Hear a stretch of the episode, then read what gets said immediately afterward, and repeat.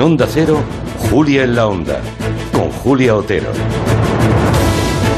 Las bolsas se han desplomado, ya lo saben ustedes, ya se lo han contado nuestros compañeros y Elena Gijón, y el precio de todas las materias primas y por supuesto el gas y el petróleo se han disparado. Fíjense, y no hace ni 12 horas que Putin cumplió su amenaza, ni 12 horas.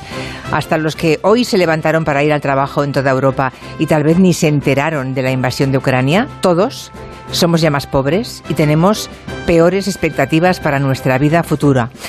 Son muy malas noticias. Europa vuelve a ser escenario de una guerra que no sabemos cómo puede terminar. Nunca se sabe cómo terminan las guerras. Nada es una conquista para siempre. La paz tampoco. La paz también es siempre provisional.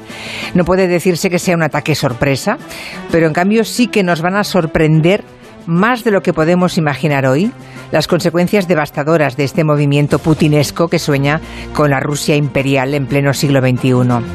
No vamos a aparentar lo que no sabemos.